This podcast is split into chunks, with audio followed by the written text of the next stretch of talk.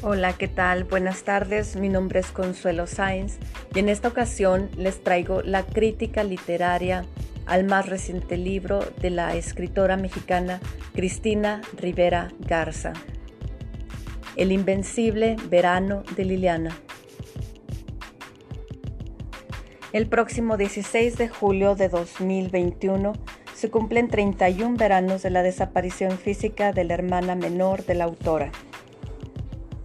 Liliana Rivera Garza, de 20 años de edad y estudiante de arquitectura, fue asesinada en 1990 en la Ciudad de México por un exnovio con el que mantuvo una relación intermitente desde sus años de la preparatoria hasta el octavo trimestre de la universidad.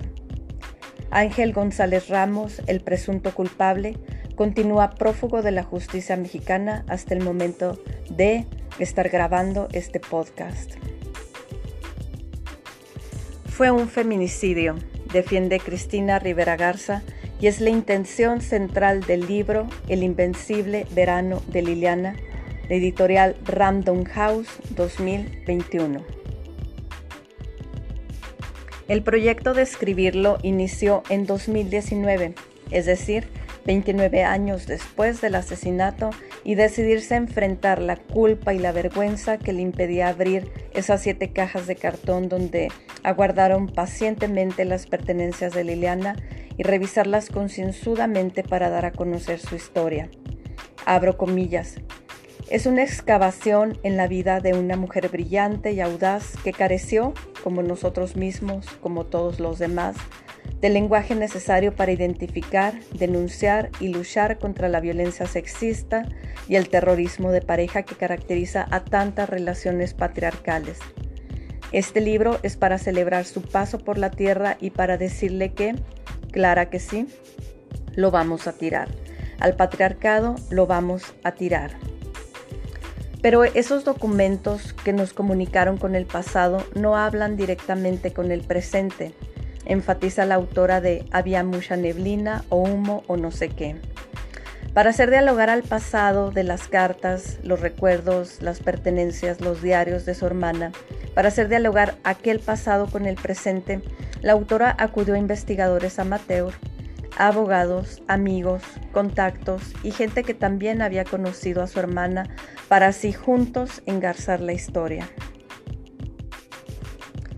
Con afán de recuperar el expediente de investigación, acta del Ministerio Público 40 diagonal 913 diagonal 990-07, Cristina Rivera Garza viaja de Houston a la Ciudad de México.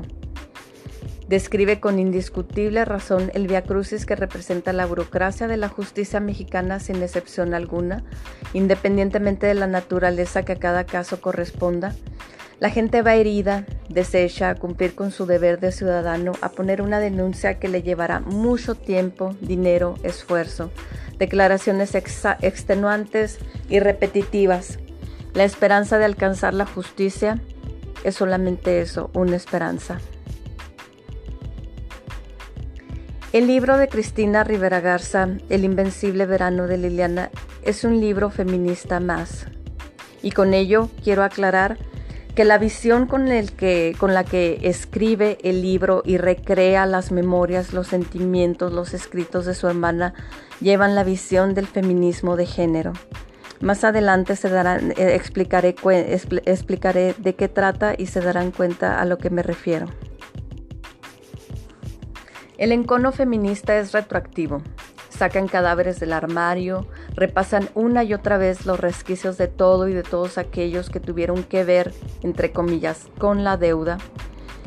A la vez que Cristina Rivera Garza dice, estamos exhaustas, hartas y para siempre enrabiadas, y prometen que lo van a tirar. ¿A quién? Al patriarcado. A lo largo del libro, la autora invoca una serie de personajes y situaciones que deambulan por la Ciudad de México, es decir, ella va de Houston a la Ciudad de México a buscar el expediente de su hermana. Para esto, ella eh, eh, recrea su andar por la ciudad y la justificación a su eterna rabia, tratando de descubrir mensajes cifrados por doquier. El profesor acusado de acuso sexual en la Iberoamericana, el manifiesto de Marea Verde Oaxaca contra la organización de la Filo, los reclamos feministas por los feminicidios y la violación a una joven por parte de miembros de la policía local. ¿Recuerdan el caso de la mujer que arroja diamantina a la cabeza del representante de la procuradora? Eso también se menciona en el libro. El caso de Lesbi Berlín Osorio, las dos L's de Lesbi y de Liliana que la hacen colocar la punta de la lengua detrás de sus dientes superiores frontales, una fecha escrita que coincide con la fecha de nacimiento de su hermana, mientras va hilvanando a los hechos la pegadiza creación del colectivo chileno Las Tesis, un violador en tu camino. Todo le habla, todo significa algo, todo es sincronía entre la ferra decisión de buscar el expediente y las quejas de las feministas. Ante la advertencia de una de las servidoras públicas de que los expedientes no viven para siempre, Rivera Garza se pregunta, ¿por qué me tardé tanto?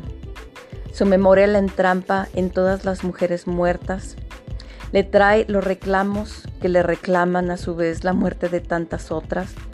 Estar ahí lo siente como un sinónimo de sororidad. Y se pregunta, ¿Quién tiene, ¿Quién tiene derecho a decidir cuánto tiempo es mucho tiempo y cuánto tiempo es poco para poner una denuncia? Es pertinente aclarar en este punto que el invencible verano de Liliana no llega a conclusiones absolutas, sino que la autora interpreta, describe y especula. Y dice, la tentación de reconstruir la vida de Liliana como una víctima inerme ante el poder avasallador del macho fue grande. Por eso he preferido que hable ella misma. Cierro comillas. Cristina Rivera Garza lo reconoce, pero el resultado del libro es que la tentación la sobrepasó, porque las causalidades que induce e interpreta a lo escrito por Liliana, a lo narrado por testigos y familiares, amigos, se engarzan como una narración monótona de una llamada estructura patriarcal. Sin embargo, hay que destacar que las cartas escritas por Liliana son copia fiel de las originales, aportando por sí mismas una exposición abierta y de amplio alcance a disponibilidad del lector para que piense por sí mismo, vaya armando la historia, vaya pensando en las amenazas que la víctima vio o prefirió pasar por alto, si sus decisiones correspondieron solo a ella o si, fue forzada por las circunstancias y en última instancia como coadyuvante a identificar los focos rojos en nuestras propias relaciones. Cristina Rivera Garza sostiene que nuestra sobrevivencia como mujeres subyace en saber nombrar a las cosas inventando nuevos nombres, que la falta de lenguaje es nuestra condena, inclusive provoca que no sepamos reconocer cuándo estamos siendo tratadas mal y peligra nuestra vida que la palabra feminicidio ha venido a darnos una nueva interpretación de las relaciones con el otro, en este caso con los hombres. Pero como siempre ocurre, no existe un consenso unánime a tal aseveración. Feminicidio, muerte de una mujer a manos de un hombre por el solo hecho de ser mujer. Y pregunto, ¿los hombres odian a las mujeres por ser mujeres? Según nuestro sistema penal, Así es. Feminicidio es la muerte violenta de una mujer por razones de género. Según estudiosos del fenómeno y sus detractores, defienden que los seres humanos establecemos relaciones interpersonales encaminadas al desarrollo de su interacción, donde pueden surgir celos, pasiones, intereses y confrontaciones. Abro comillas. Yo no he visto hombres que salgan a la calle a matar mujeres por el simple hecho de serlo, como si se tratara de nazis que van a buscar judíos por la calle, explica el politólogo y escritor argentino Agustín Laje.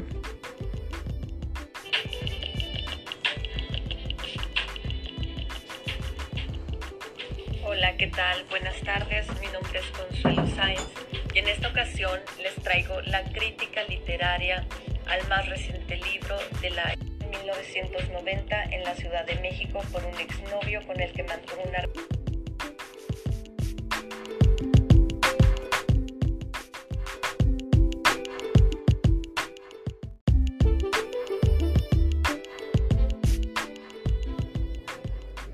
Hola, buenas tardes. Mi nombre es Consuelo Sainz y proseguimos con la segunda parte del libro de Cristina Rivera Garza, el Invencible Verano de Liliana.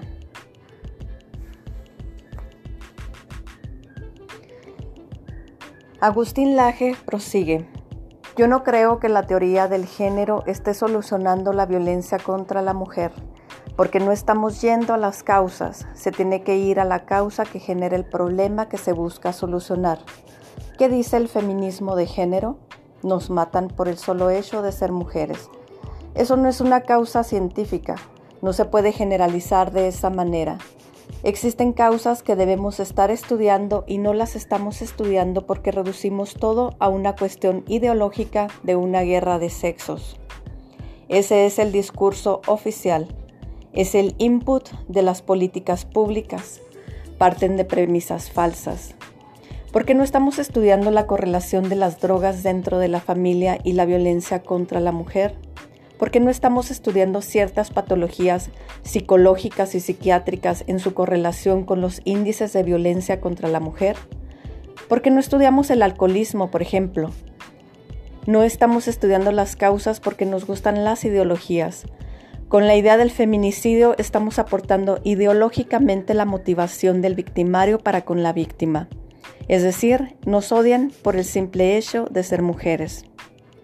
Motivación que nunca es confirmada por la justicia. Se bloquean las posibilidades de pensar y repensar y estudiar cuáles son los verdaderos motivos sociológicos y psicológicos de los asesinatos de mujeres. Equivocadamente se llega a la motivación del asesino sin un peritaje.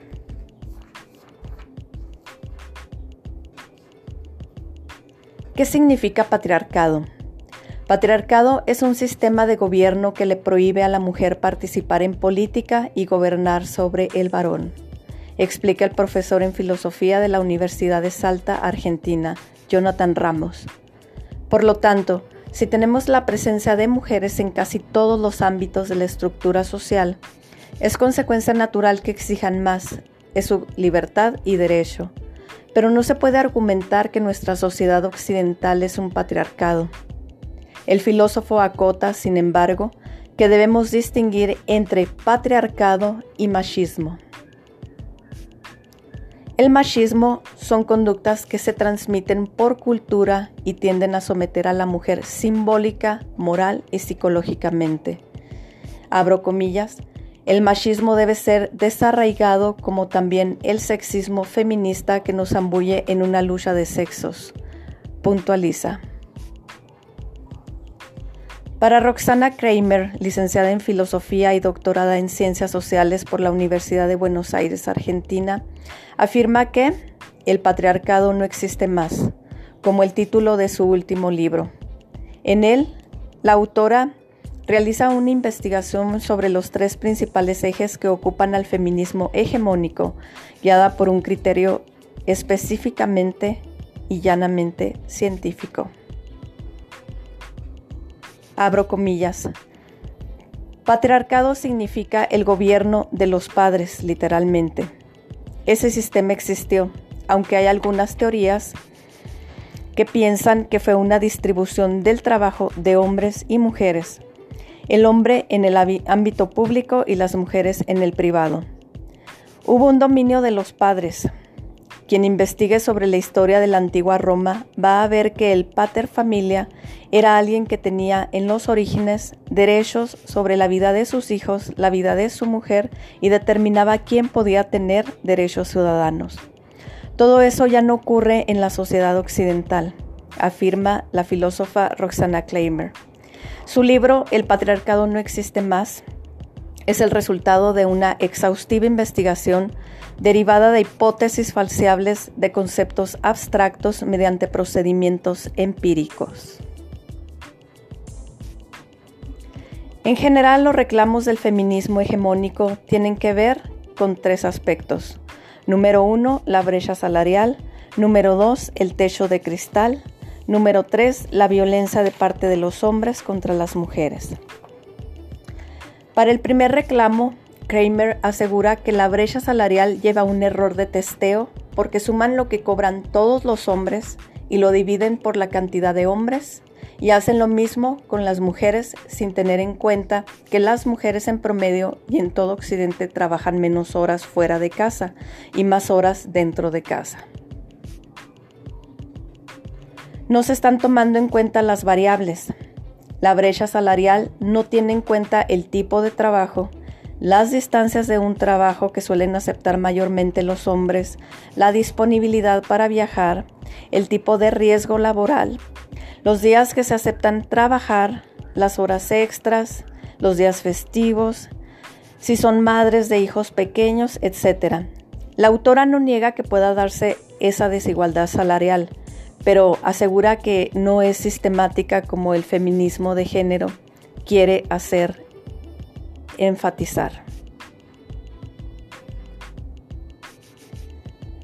Lo que escasos estudios abordan es la derivación de transferencia de recursos para las mujeres por parte de los hombres.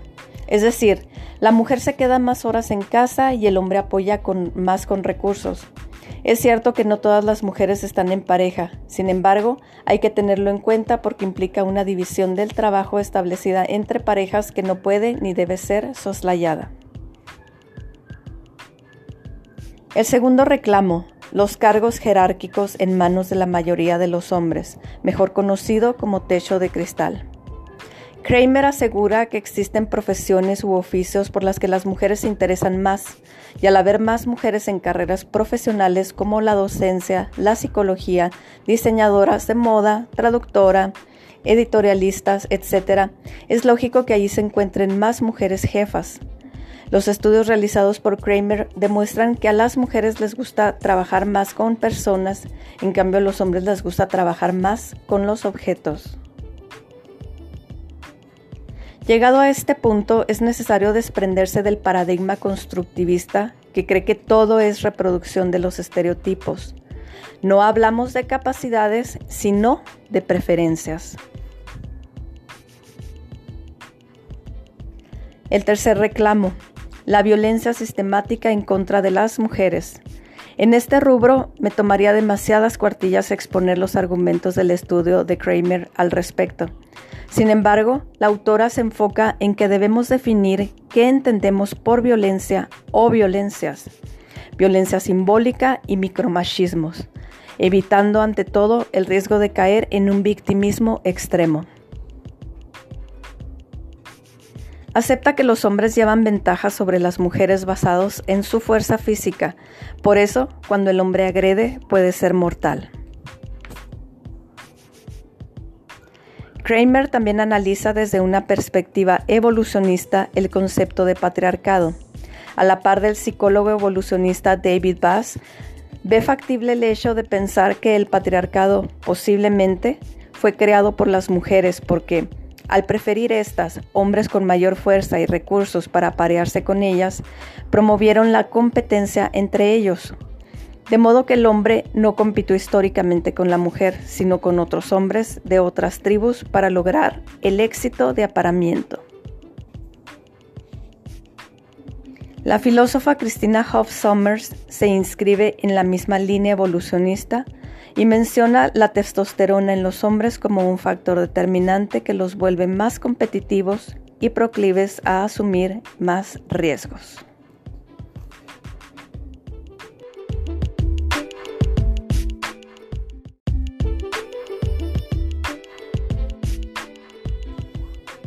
Buenas tardes, mi nombre es Consuelo Sainz y vamos a la tercera y última parte de la crítica al libro el invencible verano de Liliana.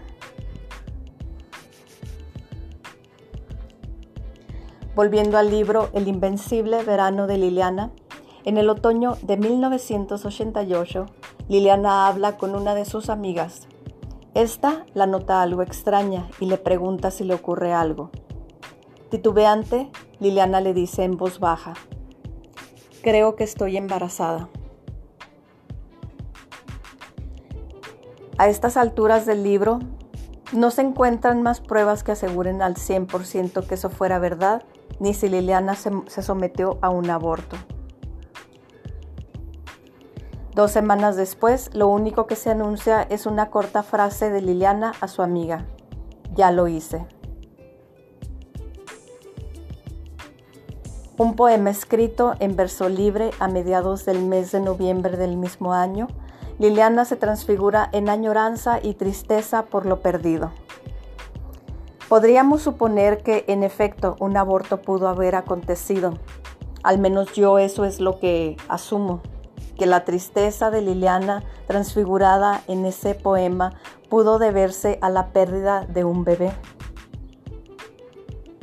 Pero Cristina Rivera Garza ni por asomo se le ocurre pensar que su hermana pudo haber tenido lo que todos conocemos ahora como el síndrome post-aborto.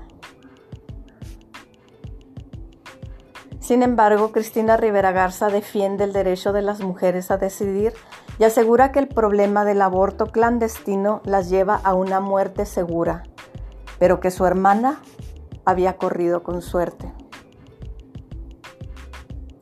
Abro comillas. El aborto es y ha sido un riesgo enorme para las chicas embarazadas porque es ilegal. A estas alturas del libro voy situándome en los últimos capítulos. El aborto se legalizó en Argentina un miércoles 30 de diciembre de 2020. Hasta la semana 14 con 38 votos a favor, 29 en contra y una abstención. El eslogan del triunfo fue Educación sexual para decidir, anticonceptivos para no abortar, aborto legal para no morir. María del Valle González López, de 23 años, presidenta de la Juventud Radical de La Paz, en Argentina, luchó incansable por legalizar el aborto y murió sometiéndose al suyo el pasado 12 de abril del presente año. La joven acudió al hospital Arturo Lilia el 7 de abril para solicitar un aborto legal. Le fue suministrado misoprostol, medicamento que se encuentra en el protocolo de la nueva ley de interrupción voluntaria del embarazo. Desafortunadamente tuvo complicaciones, un cuadro de septicemia. La fiscalía espera los resultados de la necropsia para determinar si hubo negligencia médica. La familia ha decidido no manifestarse más al respecto. El caso de María no es el único. Kayla Jones, de 17 años, solicitó un aborto legal con 7 semanas de embarazo. La doctora que la atendió, María Estrella Perramón, le suministró misoprostol. La joven no reaccionó como se esperaba. Fue internada en el hospital de Esquel, donde se le informó a sus padres que se había sometido a un aborto. La muerte de Keila el 6 de diciembre de 2015 se produjo como consecuencia del proceso incompleto de aborto, es decir, no le fueron retirados los restos del producto dentro del útero, provocándole un shock séptico refractario. Nos han dicho que el aborto es seguro si se legaliza. Debemos recordar que se trata de personas y lo que menos se debe hacer es predecir los resultados como infalibles.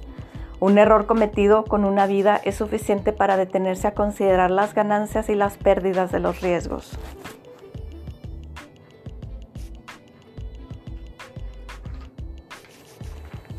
En Forbidden Grief, esto es dolor prohibido traducido al español, la psicoterapeuta Teresa Burke, en coautoría con el doctor David Reardon, fundador de The Elliot Institute, muestran un estudio cualitativo a la experiencia del aborto, a las consecuencias emocionales y psicológicas que acarrea y cómo lo vive cada mujer, ya sea en silencio o acompañada. Abro comillas. Para las mujeres que abortaron es evidente la necesidad de evitar y negar esa experiencia, considerando el intenso dolor, pena y confusión que sintieron después de esta intervención que se supone haría mejores sus vidas. Nuestra cultura lamentablemente no está preparada para manifestar, aceptar o incluso respetar el dolor post-aborto, ocasionando que su sanación se haga aún más difícil de lo que debería ser. Por lo tanto, deslegitimar el testimonio de las mujeres que se han sometido o experimentado un aborto anula el apoyo que se le brinda a otras por denunciar el acoso, la violencia, el piropo callejero y la violación. El yo sí te creo, entonces, se convertiría en un proceso de selección que discriminaría a unas y aceptaría a otras. Eso sería inaceptable porque todas las mujeres importan. Dar voz a las mujeres y creerles.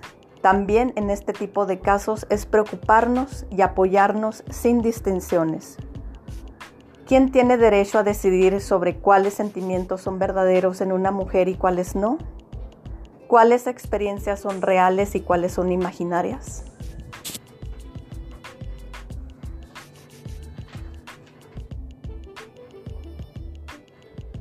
A grandes rasgos, el libro El Invencible Verano de Liliana es un libro testimonial incompleto de una mujer de 20 años que desgraciadamente le fue arrebatada la vida. En el libro El invencible verano de Liliana, la hermana mayor funge como intérprete de las cartas, mensajes, pensamientos, sentimientos y escritos de la hermana menor. Una responsabilidad mayúscula si entendemos que para interpretar y acercarse a la verdad de lo ocurrido, se requiere de una mirada periférica, ampliadora, que permita colegir los cabos sueltos.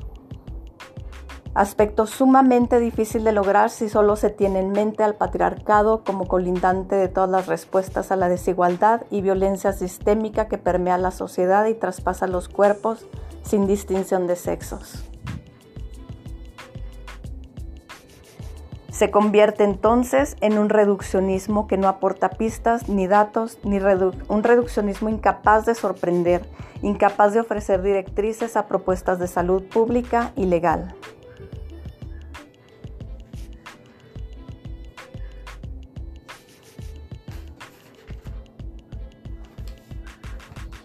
El libro de Cristina Rivera Garza, El Invencible Verano de Liliana, no toma en cuenta el síndrome post-aborto del cual probablemente, y si vamos a especular, su hermana pudo haber sufrido. Tampoco toma en cuenta que el aborto, todo aborto, conlleva un riesgo, que no existe un aborto seguro aunque se legalice. El libro está escrito sobre unos anteojos del feminismo de género, en el que todas nuestras desigualdades sociales subyacen en las estructuras patriarcales. Existe algo que me llamó muchísimo la atención y es en el, en el octavo capítulo. Eh, qué ganas de ser, de dejar de ser princesa en un país de hielo o algo así. No, no recuerdo ahorita bien porque les he de contar, entre otras cosas, que compré el libro eh, electrónico y eso eh, se me ha dificultado ver en qué eh, la numeración correcta del libro, pero sé que está en el capítulo 8. Ahí si ustedes lo, tienen a la mano pueden, pueden corroborarlo. Es el capítulo 8, donde en uno de los escritos Cristina Rivera Garza se atreve a decir que posmodernidad y patriarcado son palabras sinónimos. Y bueno, ahí ustedes les dejo el libro El Invencible Verano de Liliana. Analícenlo. Bienvenidos los comentarios. Pueden diferir del mío, por supuesto. Estamos en un país libre todavía, gracias a Dios. Y pues nada, nos vemos en el próximo segmento del podcast con otra reseña. Hasta luego.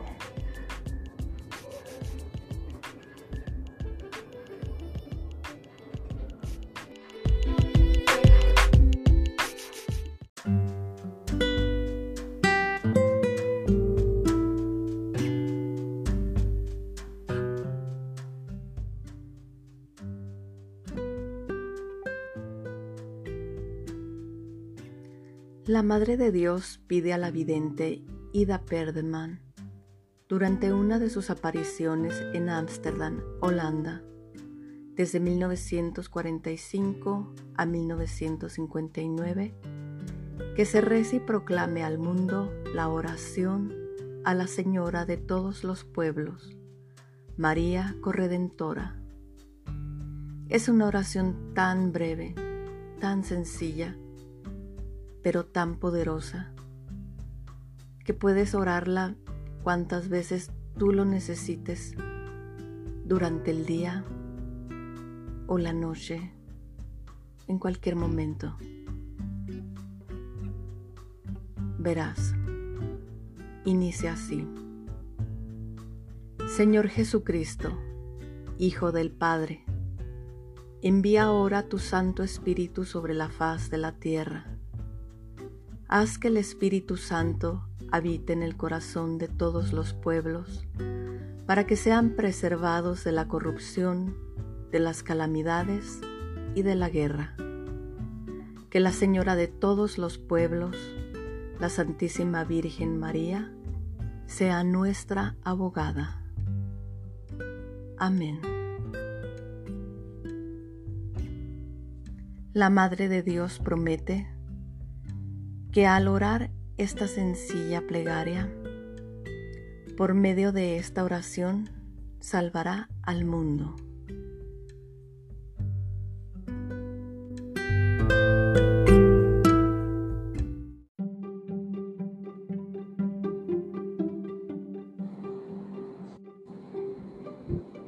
El Sagrado Corazón de la celda 21 de Auschwitz. El arte católico ha cumplido muchas funciones a lo largo de la historia, desde la educación en la fe hasta la inspiración espiritual. Sin embargo, las obras de arte más famosas y preciadas palidecen en comparación con un simple grabado en la pared de un campo de prisioneros nazi.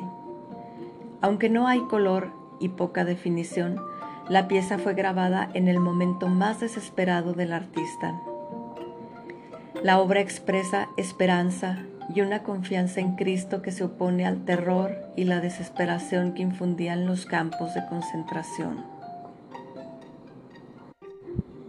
En el infame campo de prisioneros de la Segunda Guerra Mundial, Auschwitz, no faltan historias inspiradoras sobre la perseverancia católica frente a la persecución. Fue allí donde San Maximiliano Kolbe se sacrificó para salvar a un judío que sobrevivió al cautiverio y asistió a la beatificación de Kolbe. El ejemplo de, el ejemplo de San Maximiliano Kolbe ha inspirado e inspirará devoción durante generaciones. Muy cerca de la celda donde San Maximiliano Kolbe encontró su destino, encontramos aún otro ejemplo de la perseverancia de la fe católica. Ahí, en la celda 21 de la prisión, hay dos imágenes, el Sacratísimo Corazón de Jesús y la crucifixión. Sor Katy de Vico, abadesa del monasterio de Redwoods, identifica al artista como Stefan Jasienski, subteniente de las Fuerzas Armadas de Polonia. Jasienski, un prisionero de guerra, talló estas imágenes con sus propias uñas. Murió en Auschwitz en 1944 pero su proclamación de fe permanece en la pared hasta el día de hoy. Sobre el artista, la abadesa de Vico escribió, ¿qué impidió que el corazón de Stefan se endureciera de amargura? ¿Qué le impidió odiar a sus enemigos? Claramente su oración. Su objetivo mientras estaba sentado en su celda de la prisión dibujando esta imagen con sus uñas era que su corazón se volviera como el corazón de Cristo. El corazón de Jesús representa nuestro corazón más verdadero. Quizás Estefan encontró su corazón a través del sagrado corazón de Jesús.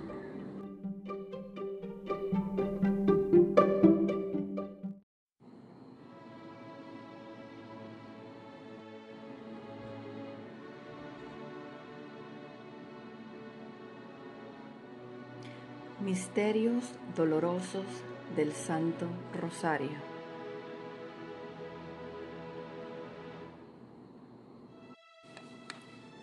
Por la señal de la Santa Cruz de nuestros enemigos, líbranos Señor Dios nuestro, en el nombre del Padre, del Hijo y del Espíritu Santo. Amén.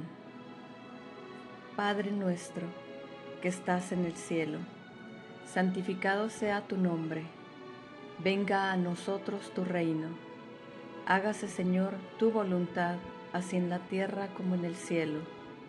El pan nuestro de cada día, dánoslo hoy. Perdónanos nuestras deudas, como nosotros perdonamos a nuestros deudores. No nos dejes caer en la tentación, y líbranos del mal. Amén. Creo en Dios Padre Todopoderoso, Creador del cielo y de la tierra. Creo en Jesucristo, su único Hijo, nuestro Señor que fue concebido por obra y gracia del Espíritu Santo. Nació de Santa María Virgen, padeció bajo el poder de Poncio Pilato, fue crucificado, muerto y sepultado, descendió a los infiernos, al tercer día resucitó de entre los muertos, subió a los cielos y está sentado a la diestra de Dios Padre Todopoderoso. Desde ahí ha de venir a juzgar a los vivos y a los muertos. Creo en el Espíritu Santo, la Santa Iglesia Católica, la comunión de los santos, el perdón de los pecados, la resurrección de la carne y la vida eterna. Amén. Señor mío Jesucristo, Dios y hombre verdadero, Creador, Padre y Redentor mío, por ser tú quien eres, bondad infinita, y porque te amo sobre todas las cosas, me pesa de todo corazón haberte ofendido. También me pesa porque puedes castigarme con las penas del infierno. Ayudado de tu divina gracia, propongo firmemente nunca más pecar, confesarme y cumplir la penitencia que me fuera impuesta. Amén. Primer Misterio. La oración de Jesús en el huerto. Padre nuestro que estás en el cielo, santificado sea tu nombre, venga a nosotros tu reino, hágase Señor tu voluntad, así en la tierra como en el cielo. El pan nuestro de cada día, dánoslo hoy. Perdónanos nuestras deudas, como nosotros perdonamos a nuestros deudores. No nos dejes caer en la tentación, mas líbranos del mal. Amén. Dios te salve María, llena eres de gracia, el Señor es contigo. Bendita eres entre todas las mujeres y bendito es el fruto de tu vientre Jesús. Santa María, Madre de Dios, ruega por nosotros los pecadores, ahora y en la hora de nuestra muerte. Amén. Dios te salve María, llena eres de gracia, el Señor es contigo. Bendita eres entre todas las mujeres y bendito es el fruto de tu vientre Jesús. Santa María, Madre de Dios, ruega por nosotros los pecadores, ahora y en la hora de nuestra muerte. Amén. Dios te salve María, llena eres de gracia, el Señor es contigo. Bendita eres entre todas las mujeres y bendito es el fruto de tu vientre Jesús. Santa María, Madre de Dios, ruega por nosotros los pecadores, ahora y en la hora de nuestra muerte. Amén. Dios te salve María, llena eres de gracia, el Señor es contigo, bendita eres entre todas las mujeres y bendito es el fruto de tu vientre Jesús. Santa María, Madre de Dios, ruega por nosotros los pecadores, ahora y en la hora de nuestra muerte. Amén. Dios te salve María, llena eres de gracia, el Señor es contigo, bendita eres entre todas las mujeres y bendito es el fruto de tu vientre Jesús. Santa María, Madre de Dios, ruega por nosotros los pecadores, ahora y en la hora de nuestra muerte. Amén. Dios te salve María, llena eres de gracia, el Señor es contigo, bendita eres entre todas las mujeres, y bendito es el fruto de tu vientre Jesús. Santa María, Madre de Dios, ruega por nosotros los pecadores, ahora y en la hora de nuestra muerte. Amén. Dios te salve María, llena eres de gracia, el Señor es contigo. Bendita eres entre todas las mujeres y bendito es el fruto de tu vientre Jesús. Santa María, Madre de Dios, ruega por nosotros los pecadores, ahora y en la hora de nuestra muerte. Amén. Dios te salve María, llena eres de gracia, el Señor es contigo. Bendita eres entre todas las mujeres, y bendito es el fruto de tu vientre Jesús. Santa María, Madre de Dios, ruega por nosotros los pecadores, ahora y en la hora de nuestra muerte. Amén. Dios te salve María, llena eres de gracia, el Señor es contigo, bendita eres entre todas las mujeres, y bendito es el fruto de tu vientre Jesús. Santa María, Madre de Dios, ruega por nosotros los pecadores, ahora y en la hora de nuestra muerte. Amén. Gloria al Padre, gloria al Hijo y gloria al Espíritu Santo, como era en el principio, ahora y siempre, por los siglos de los siglos. Amén. Oh Jesús mío, perdona nuestros pecados, líbranos del fuego del infierno Lleva todas las almas al cielo, especialmente a las más necesitadas de tu infinita misericordia. Amén. Segundo Misterio. La flagelación de Jesús atado a la columna. Padre nuestro que estás en el cielo, santificado sea tu nombre, venga a nosotros tu reino, hágase Señor tu voluntad, así en la tierra como en el cielo. El pan nuestro de cada día, dánoslo hoy. Perdónanos nuestras deudas, como nosotros perdonamos a nuestros deudores. No nos dejes caer en tentación y líbranos del mal. Amén. Dios te salve María, llena eres de gracia, el Señor es contigo. Bendita eres entre todas las mujeres y bendito es el fruto de tu vientre Jesús. Santa María, Madre de Dios, ruega por nosotros los pecadores, ahora y en la hora de nuestra muerte. Amén. Dios te salve María, llena eres de gracia, el Señor es contigo, bendita eres entre todas las mujeres y bendito es el fruto de tu vientre Jesús. Santa María, Madre de Dios, ruega por nosotros los pecadores, ahora y en la hora de nuestra muerte. Amén. Dios te salve María, llena eres de gracia, el Señor es contigo, bendita eres entre todas las mujeres y bendito es el fruto de tu vientre Jesús. Santa María, Madre de Dios, ruega por nosotros los pecadores, ahora y en la hora de nuestra muerte. Amén. Dios te salve María, llena eres de gracia, el Señor es contigo Bendita eres entre todas las mujeres y bendito es el fruto de tu vientre Jesús.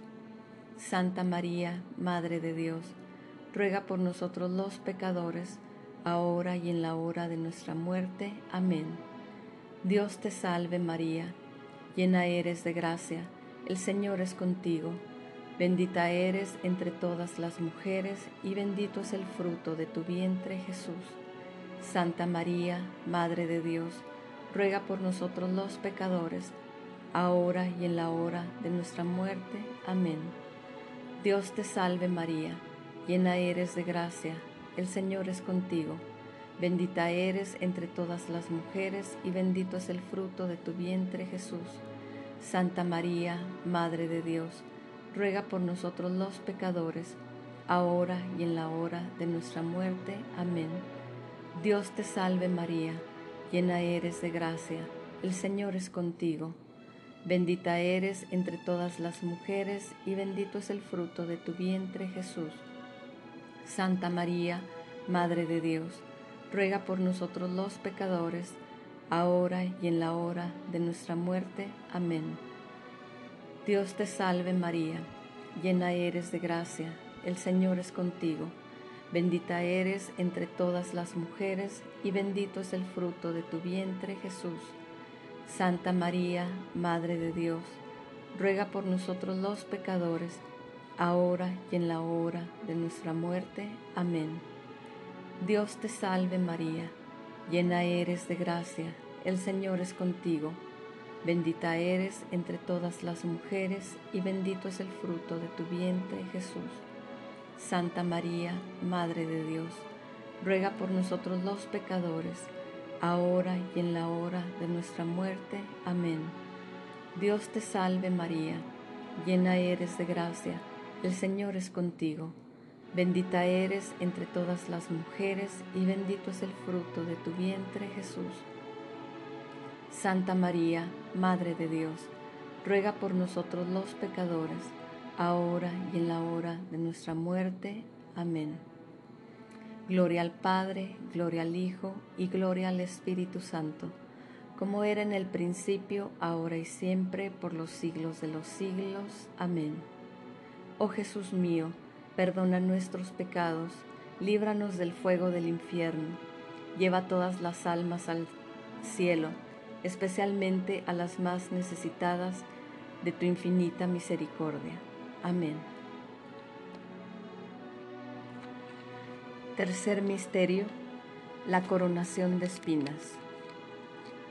Padre nuestro que estás en el cielo, santificado sea tu nombre, venga a nosotros tu reino, hágase Señor tu voluntad, así en la tierra como en el cielo.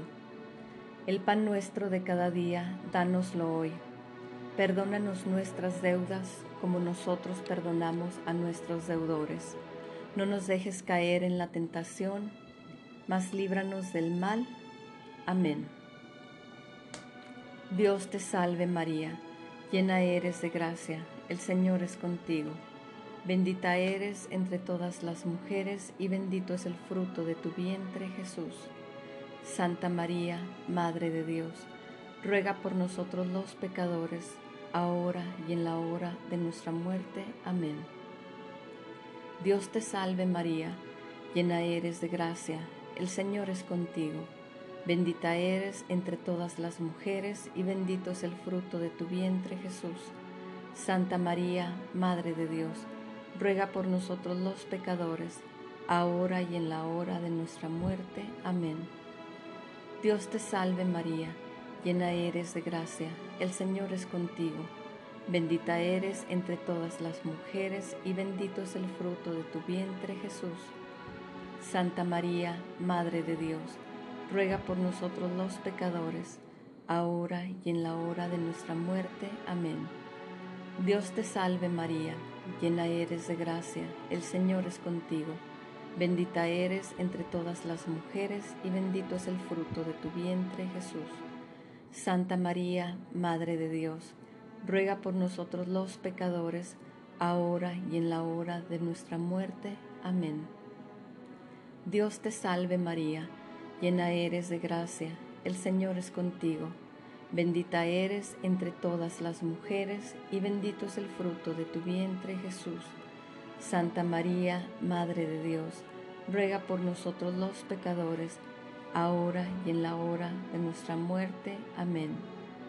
Dios te salve María, llena eres de gracia, el Señor es contigo. Bendita eres entre todas las mujeres y bendito es el fruto de tu vientre Jesús. Santa María, Madre de Dios, ruega por nosotros los pecadores, ahora y en la hora de nuestra muerte. Amén. Dios te salve María, llena eres de gracia, el Señor es contigo. Bendita eres entre todas las mujeres y bendito es el fruto de tu vientre, Jesús. Santa María, Madre de Dios, ruega por nosotros los pecadores, ahora y en la hora de nuestra muerte. Amén. Dios te salve María, llena eres de gracia, el Señor es contigo. Bendita eres entre todas las mujeres y bendito es el fruto de tu vientre Jesús. Santa María, Madre de Dios, ruega por nosotros los pecadores, ahora y en la hora de nuestra muerte. Amén. Dios te salve María, llena eres de gracia, el Señor es contigo, bendita eres entre todas las mujeres y bendito es el fruto de tu vientre Jesús. Santa María, Madre de Dios, ruega por nosotros los pecadores, ahora y en la hora de nuestra muerte. Amén. Dios te salve María, llena eres de gracia, el Señor es contigo, bendita eres entre todas las mujeres, y bendito es el fruto de tu vientre, Jesús. Santa María, Madre de Dios, ruega por nosotros los pecadores, ahora y en la hora de nuestra muerte. Amén. Gloria al Padre, gloria al Hijo y gloria al Espíritu Santo, como era en el principio, ahora y siempre, por los siglos de los siglos. Amén.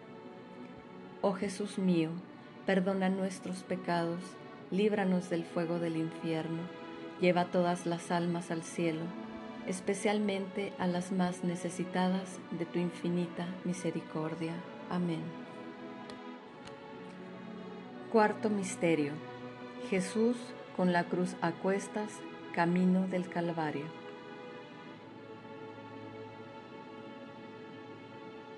Padre nuestro, que estás en el cielo, santificado sea tu nombre, venga a nosotros tu reino, hágase Señor tu voluntad, así en la tierra como en el cielo.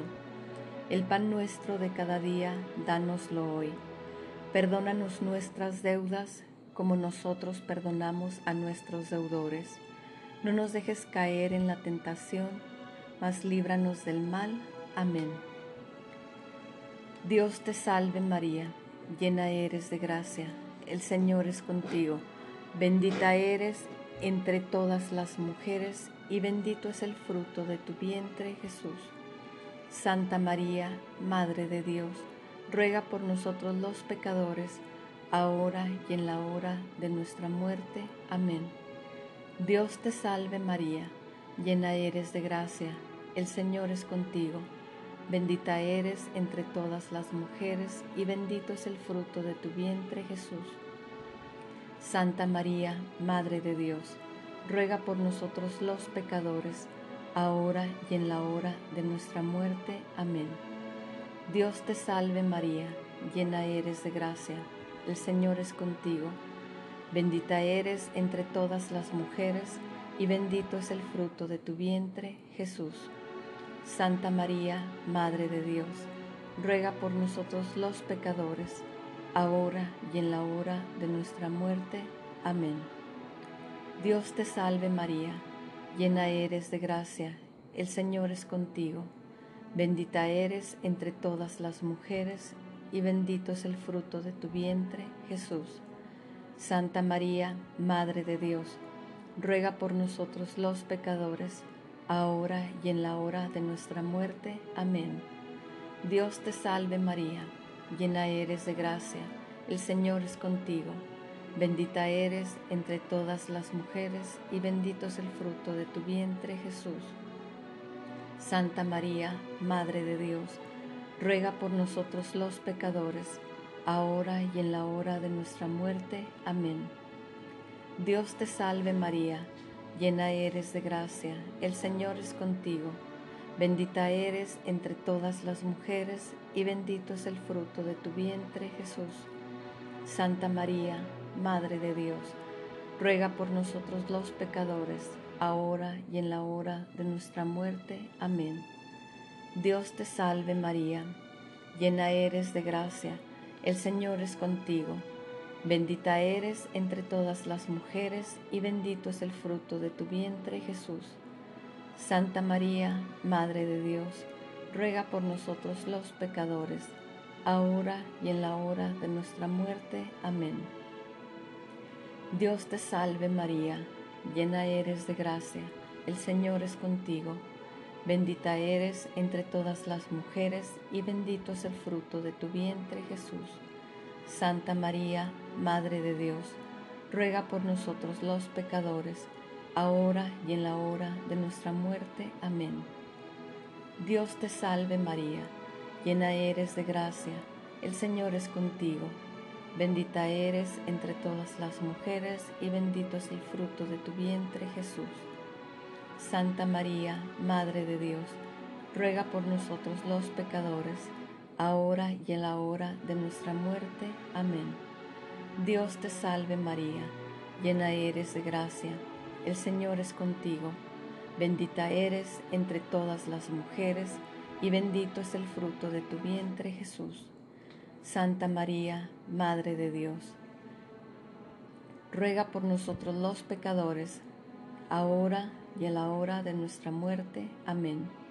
Gloria al Padre, gloria al Hijo y gloria al Espíritu Santo como era en el principio, ahora y siempre, por los siglos de los siglos. Amén. Oh Jesús mío, perdona nuestros pecados, líbranos del fuego del infierno, lleva todas las almas al cielo, especialmente a las más necesitadas de tu infinita misericordia. Amén. Quinto Misterio, la crucifixión y muerte de Jesús. Padre nuestro que estás en el cielo, santificado sea tu nombre, venga a nosotros tu reino, hágase Señor tu voluntad en la tierra como en el cielo. El pan nuestro de cada día, dánoslo hoy. Perdónanos nuestras deudas como nosotros perdonamos a nuestros deudores. No nos dejes caer en la tentación, mas líbranos del mal. Amén. Dios te salve María, llena eres de gracia, el Señor es contigo, bendita eres entre todas las mujeres y bendito es el fruto de tu vientre Jesús. Santa María, Madre de Dios, ruega por nosotros los pecadores, ahora y a la hora de nuestra muerte. Amén. Dios te salve María, llena eres de gracia, el Señor es contigo Bendita eres entre todas las mujeres y bendito es el fruto de tu vientre, Jesús. Santa María, Madre de Dios, ruega por nosotros los pecadores, ahora y a la hora de nuestra muerte. Amén. Dios te salve María, llena eres de gracia, el Señor es contigo. Bendita eres entre todas las mujeres y bendito es el fruto de tu vientre, Jesús. Santa María, Madre de Dios, ruega por nosotros los pecadores, ahora y en la hora de nuestra muerte. Amén.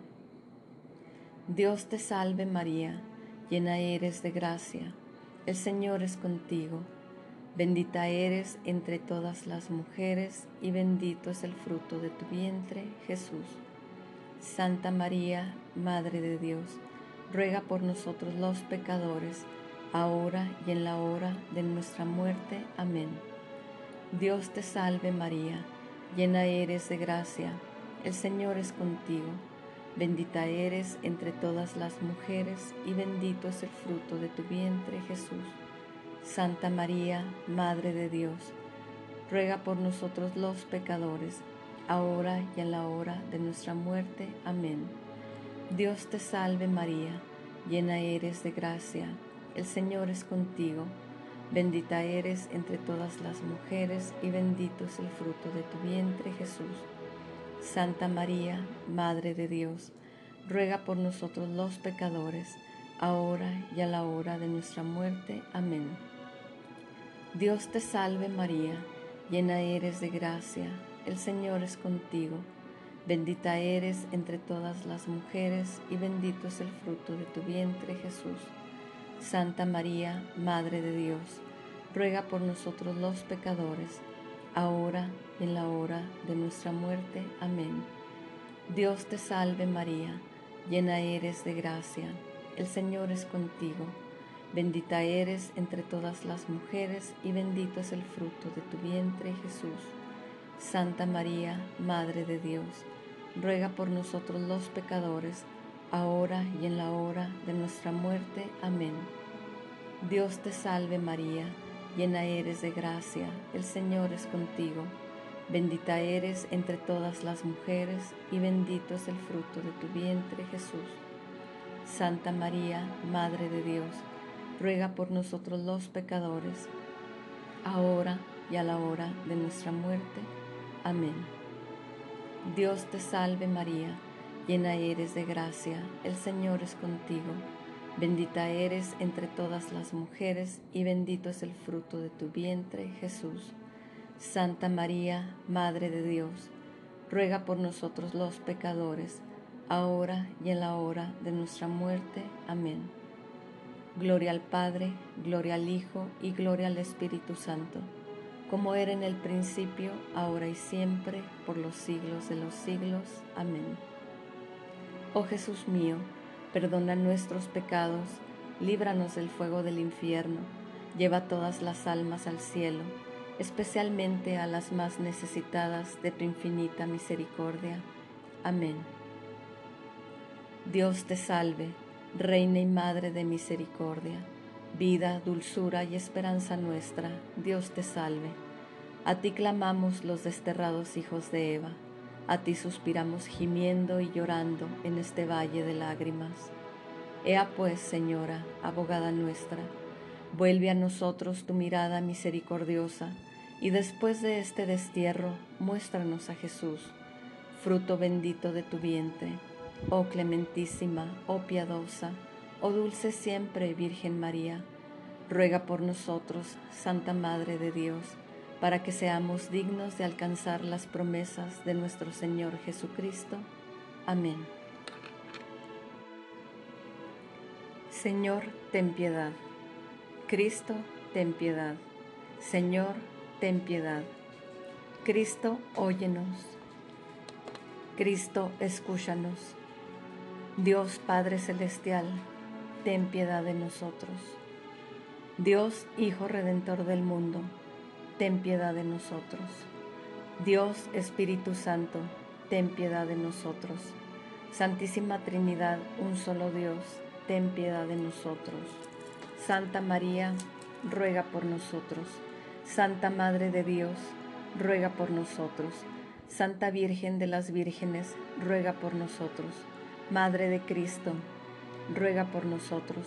Madre de la Iglesia, ruega por nosotros. Madre de la Misericordia, ruega por nosotros. Madre de la Divina Gracia, ruega por nosotros. Madre de la Esperanza, ruega por nosotros. Madre Purísima, ruega por nosotros. Madre castísima, ruega por nosotros. Madre siempre Virgen, ruega por nosotros. Madre Inmaculada, ruega por nosotros. Madre amable, ruega por nosotros. Madre admirable, ruega por nosotros. Madre del buen consejo, ruega por nosotros. Madre del Creador, ruega por nosotros. Madre del Salvador, ruega por nosotros. Virgen prudentísima, ruega por nosotros. Virgen digna de veneración, ruega por nosotros. Virgen digna de alabanza, ruega por nosotros. Virgen poderosa, ruega por nosotros. Virgen clemente, ruega por nosotros. Virgen fiel, ruega por nosotros.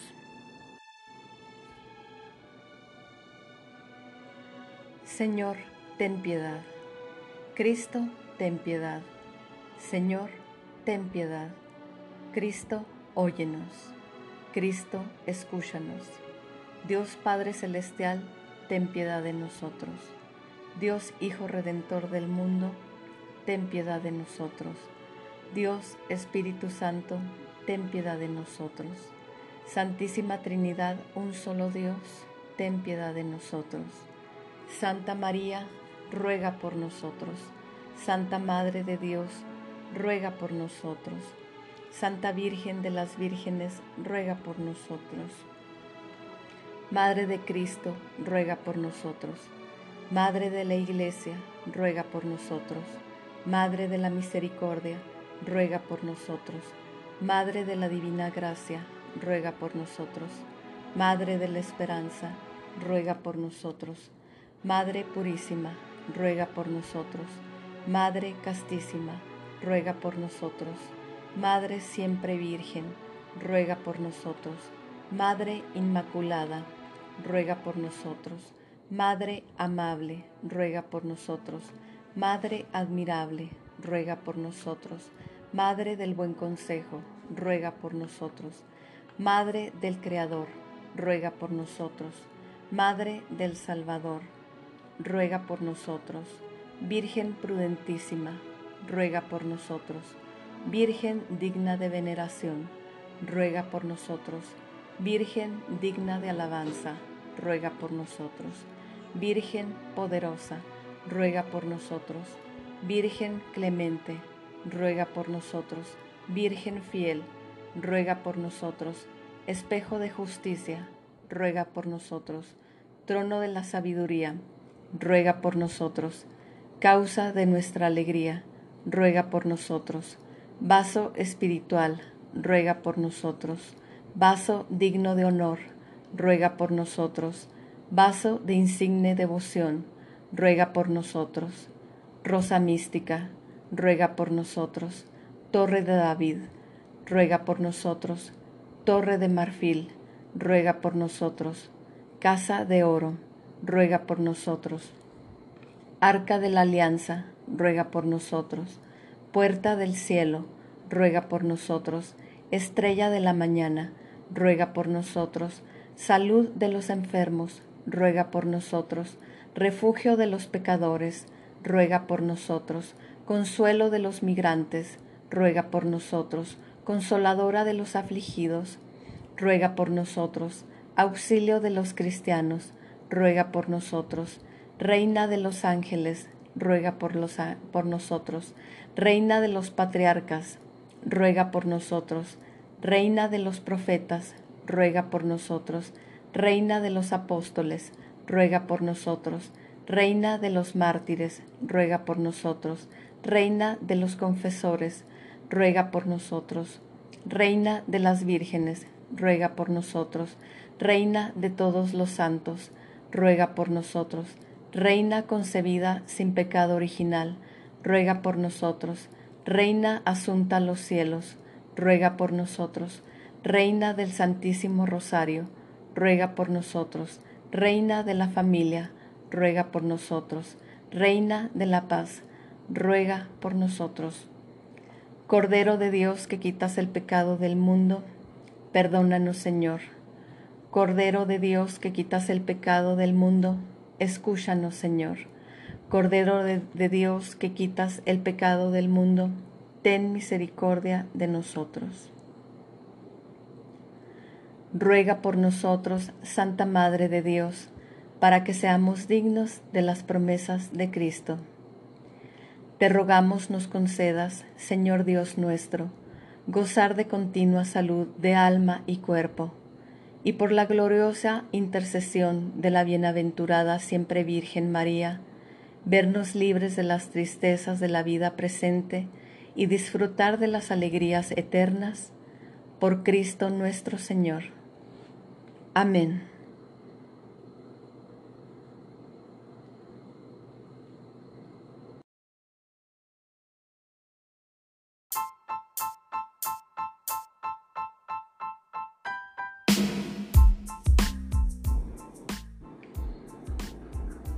El milagroso poder de San José dormido. Una de las imágenes predilectas de San José, patrono de la Iglesia, por el Papa Francisco es Durmiendo confiado. El Papa Francisco, en un encuentro de familias de 2015 en Manila, habló de la imagen de San José dormido que guarda en su habitación y bajo la que pone escritos en papeles los problemas y las dificultades con las que se encuentra. Quisiera decirles una cosa muy personal. Yo quiero mucho a San José porque es un hombre fuerte y de silencio, y en mi escritorio tengo una imagen de San José durmiendo, y durmiendo cuida la iglesia, dijo en aquella ocasión. San José, el hombre silencio, él, con su sí, ofreció un gran gesto misionero, uno de los más importantes de la historia cristiana al aceptar ser el Padre terreno de Jesús. Aceptó cuidar hasta su muerte a Jesús y a María, y hoy continúa cuidando también de todos con su infinito amor. 2021 es el año de San José, así lo proclamó el Papa Francisco con la carta apostólica Patris Corde. El pontífice recuerda el 150 aniversario de la declaración de San José como patrono de la Iglesia Universal y con motivo de esta ocasión, a partir de hoy y hasta el 8 de diciembre de 2021, se celebrará un año dedicado especialmente a él. 2021, el año de San José.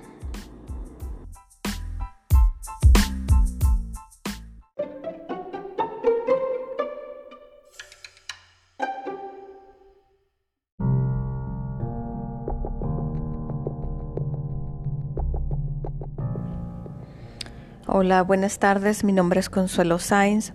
En esta ocasión me pareció interesante compartir con ustedes un artículo que, originalmente se publicó en el diario francés Le Figaro y que fue traducido por Elena Fascia Serrano para el portal electrónico de Religión en Libertad.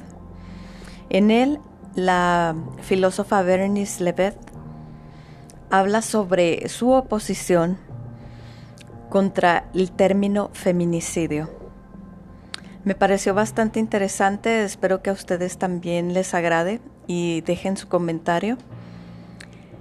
Se llama feminicidio, un término contra la sociedad occidental, denuncia Bernice Levitt. El lenguaje feminista ha sido elevado a la categoría de lengua oficial.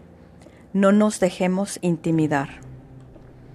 La filósofa y profesora francesa Berenice Levet, especialista en el pensamiento de Hannah Arendt, explica en un reciente artículo en Le Figaro el por qué se niega a utilizar la terminología feminista, asumida ya como propia por el lenguaje oficial y los medios de comunicación y vehículo de transmisión de una ideología destructiva. Feminicidios, una semántica militante para una realidad trágica y compleja.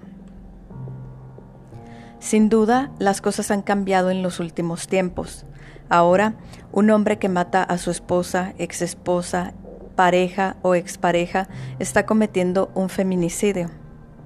Y como signo de los tiempos, siete años después del diccionario Robert, la edición 2022 de Larousse ha introducido este término, forjado en el arsenal del activismo feminista.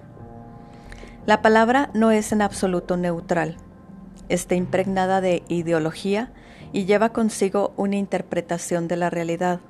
Adoptarla es ratificar una narrativa concreta, una determinada trama. No ignoro el ambiente en el que vivimos, dice la filósofa. Cuestionar la palabra sería minimizar las cosas. La falacia es evidente y burda. Que el asesinato de una mujer es un mal absoluto es indiscutible. El lenguaje de las feministas ha sido elevado a la categoría de lengua oficial y ha adquirido una autonomía y una legitimidad exorbitantes. Hablar bien, pensar bien, sería decir y pensar la condición de las mujeres recurriendo a categorías importadas esencialmente del feminismo estadounidense. No debemos dejarnos intimidar. No es solo la libertad de expresión la que está amenazada, sino ante todo, y tal vez sea lo más preocupante, lo que la sustenta y está en la base de nuestra civilización, la pasión por comprender, la pasión por cuestionar, la pasión por la, la verdad y la realidad. Victimismo y emotivismo frente a inteligibilidad. Cuando los hombres de la Ilustración pero ya antes Milton y poco después Stuart Mill, reclamaban la libre circulación de pensamiento y opinión, no lo hacían por obsesión narcisista, para permitir que cada uno pudiera expresarse, sino para aumentar nuestras posibilidades de ganar en inteligencia, inteligibilidad, para conducirnos de manera mejor a la verdad.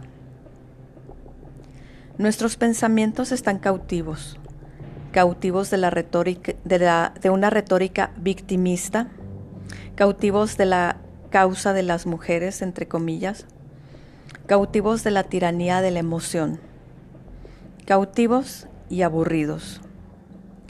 Concedamos, como en la alegoría de la caverna, el derecho a romper nuestras cadenas.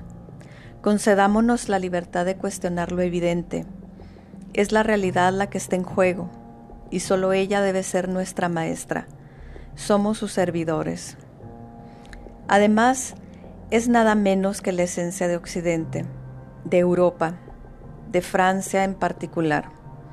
Somos esa civilización que, como ancestros, se dio a sí misma a Sócrates, Esquilo, Sófocles, Pericles, ese momento de abundancia en el que todo se convierte en una pregunta en el que se proclama que no hay hojas de ruta para el pensamiento o el arte, en el que, por doquier, se asumen riesgos, se osa.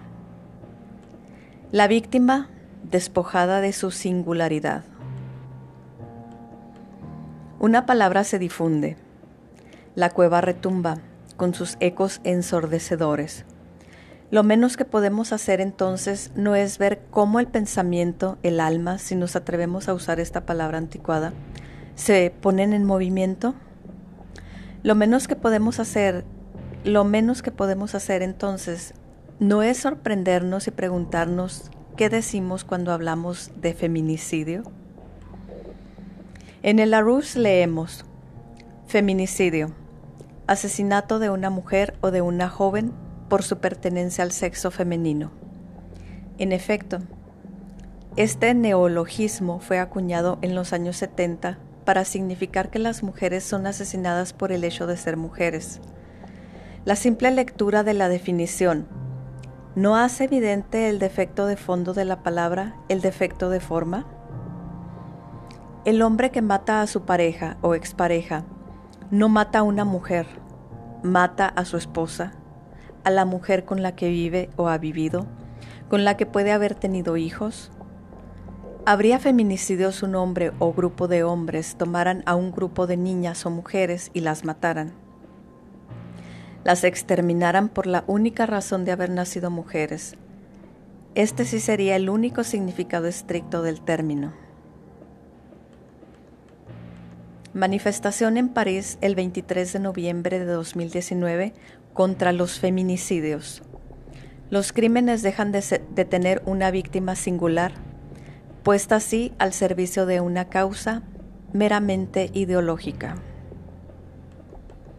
Primer vicio, primer defecto. Esta palabra reduce a cada uno de los dos sexos a una esencia, por un lado, el hombre, eterno perseguidor, y por el otro, la mujer, eterna víctima, presa perpetua de ese depredador, de ese predador inalterable, reduciendo cualquier historia particular a una trama supuestamente resumida, enfrentando a un verdugo contra su víctima, al bien contra el mal. La víctima pierde toda singularidad, toda unicidad, todo rostro. Ya no es una mujer con personalidad propia, ya no es un ser de carne y hueso, se convierte en la representante de una especie de una generalidad. De ser única, cae en el rango de simple representante de una especie. Este término, que se supone que rinde homenaje a las mujeres que han caído bajo los golpes de sus parejas o exparejas, tiene exactamente el efecto contrario. La víctima es despojada de su identidad personal. Hay homenajes más generosos, Estoy segura de que estarán ustedes de acuerdo, enfatiza la filósofa. No queda nada de la unicidad de una vida, nada de la singularidad de una historia, de su historia exclusiva atrapada en un haz de complejidades. Si a nuestros activistas se les recuerda la ambigüedad y ambivalencia de ciertas historias individuales, no les tiembla el pulso ya que tienen a su disposición una granada a la que han quitado la anilla y que consideran fatal el control. No quita nada al carácter abominable de esos asesinatos. El hecho de admitir que forman parte de historias fatalmente, y en este caso, funestamente, entrelazadas. Pero lo que enfada precisamente a las activistas, sean quienes sean, es esta complejidad y contra ella se rebelan. El sentido ideológico del término. Si las feministas defienden con tanto ardor y obstinación esta palabra es porque, a sus ojos, tiene al menos dos virtudes. Restringir el término homicidio a las víctimas masculinas e imponer un término equivalente para las mujeres. Así, al elevar el asesinato de una mujer de acto individual a rango de hecho social, se incrimina la estructura misma de nuestra civilización. Y pregunta, ¿por qué un hombre mata a su pareja o expareja? Porque dicen las activistas cuyos mensajes transmiten obedientemente nuestros políticos y la mayoría de los periodistas, Nuestras sociedades son y seguirán siendo patriarcales. Mientras no demos prioridad a las mujeres en todas partes. Esta llave abre todas las cerraduras. La ideología es un seguro contra la realidad. Te pone, parafraseando a Tartufo, en situación de ver todo sin creer en, sin creer en nada. La palabra feminicidio sitúa el asesinato de mujeres en el contexto de una gran maquinación, la de la sociedad occidental concebida como una vasta empresa de fabricación de víctimas. Mujeres, por supuesto, pero también, entre comillas, las minorías y la diversidad.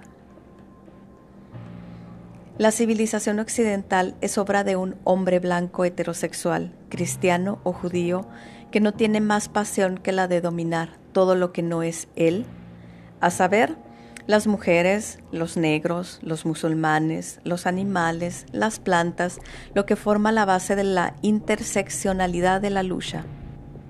El punto de convergencia de feministas, indigenistas, anticolonialistas, ecologistas, veganos. Se puede objetar que en todos los continentes hay violencia conyugal y asesinatos. Sin duda. Pero habrán ustedes observado que cuando el culpable no es blanco, la suerte de la víctima le interesa mucho menos a nuestras feministas y en casos y en esos casos permanecen mudas.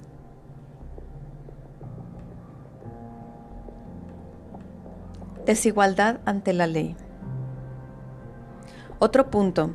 El Larousse precisa, abro comillas, crimen sexista. El feminicidio no está reconocido como tal por el Código Penal francés. Cierro comillas. En efecto, la ley en nombre de la universalidad y la individualización del castigo es la última ciudadela. Procesar a un hombre por feminicidio sería reducir al acusado a un símbolo y el juicio a un pretexto. Pero la función de la institución judicial no es juzgar un sistema, sino una persona. Sea cual sea el juicio, nos recordaba Hannah Arendt, el centro de atención es la persona del acusado, un hombre de carne y hueso, con su historia individual, con su conjunto siempre único de cualidades, peculiaridades, patrones de comportamiento y circunstancias. Todos los elementos más allá de eso son relevantes para el juicio solo en la medida en que constituyen el contexto en el que actuó el acusado. Elevarlo a rango de clasificación penal sería olvidar, negar la esencia misma de la justicia. Sin embargo, algunos, como la ministra Merlin Esquipa, hacen campaña en este sentido el reconocimiento por parte del Código Penal es su última lucha. Las feministas lideran el asalto y al ritmo que van las cosas, a la vista del poder que han adquirido, la diversidad entre comillas, las minorías entre comillas y las víctimas entre comillas, es fácil imaginar que la institución judicial no se resistirá mucho más tiempo. Hay muchas razones para creer y para temer que la bandera de la victoria se izará pronto. Un lenguaje con un objetivo. Por consiguiente, es evidente que no hay nada neutral en el uso de la palabra feminicidio. Que la palabra feminicidio tenga cabida en el vocabulario de las activistas es cosa suya. Entre comillas, va rápido, gusta en el cuerpo a cuerpo como dijo Víctor Hugo, de las palabras a las que se aferran todas las activistas y bajo cuya bandera libran sus batallas. Que la mayoría de los periodistas se hayan convertido a ella es, por lo demás, cuestionable. Demuestra que muchos periodistas han cambiado la definición de su profesión. De guardianes de la frágil realidad de los hechos, ahora se ven como justicieros, encargados de la misión de cambiar la mentalidad y dispuestos por ello a sacrificar la realidad. Este es un ejemplo notable de la forma en que la neolengua feminista se está infiltrando en el lenguaje ordinario. con la complicidad ardiente y diligente de los políticos y la mayoría de los medios de comunicación. Y el efecto tóxico, buscado por sus activistas, es criminalizar a los hombres en su conjunto y también arrojar sospechas sobre la heterosexualidad. El encuentro de un hombre y una mujer, siendo el hombre lo que es, según la lógica neofeminista, siempre es susceptible de convertirse en tragedia. La palabra es, pues, un arma dirigida principalmente contra los hombres, contra nuestra civilización. Trivializarla es un riesgo. Parafraseando a un general de Gaulle, con acentos racine, el camino al que nos lleva inevitablemente la palabra feminicidio es el de complicar la condición humana con ideas simples. Debemos oponernos con firmeza. Enfatiza y concluye el artículo que fue traducido por fue traducido por Elena Fascia Serrano para el portal electrónico Religión en Libertad. En la caja de información les pongo el link para que puedan ir a, visitarlo y dejar su comentario también a la, a la, a la editorial, al portal. Y pues creo que son cosas que debemos considerar, sobre todo a las que debemos de dar batalla, la batalla cultural. Cómo pretenden cambiar todos nuestros conceptos de una cultura occidental por los privilegios de unas minorías y creo que debemos de oponernos ante eso. Siempre me he manifestado en contra de la palabra feminicidio, perdón, porque la considero tan ridícula como el término de que empleó en su teoría Sigmund Freud de decir que las mujeres sentían envidia por el falo.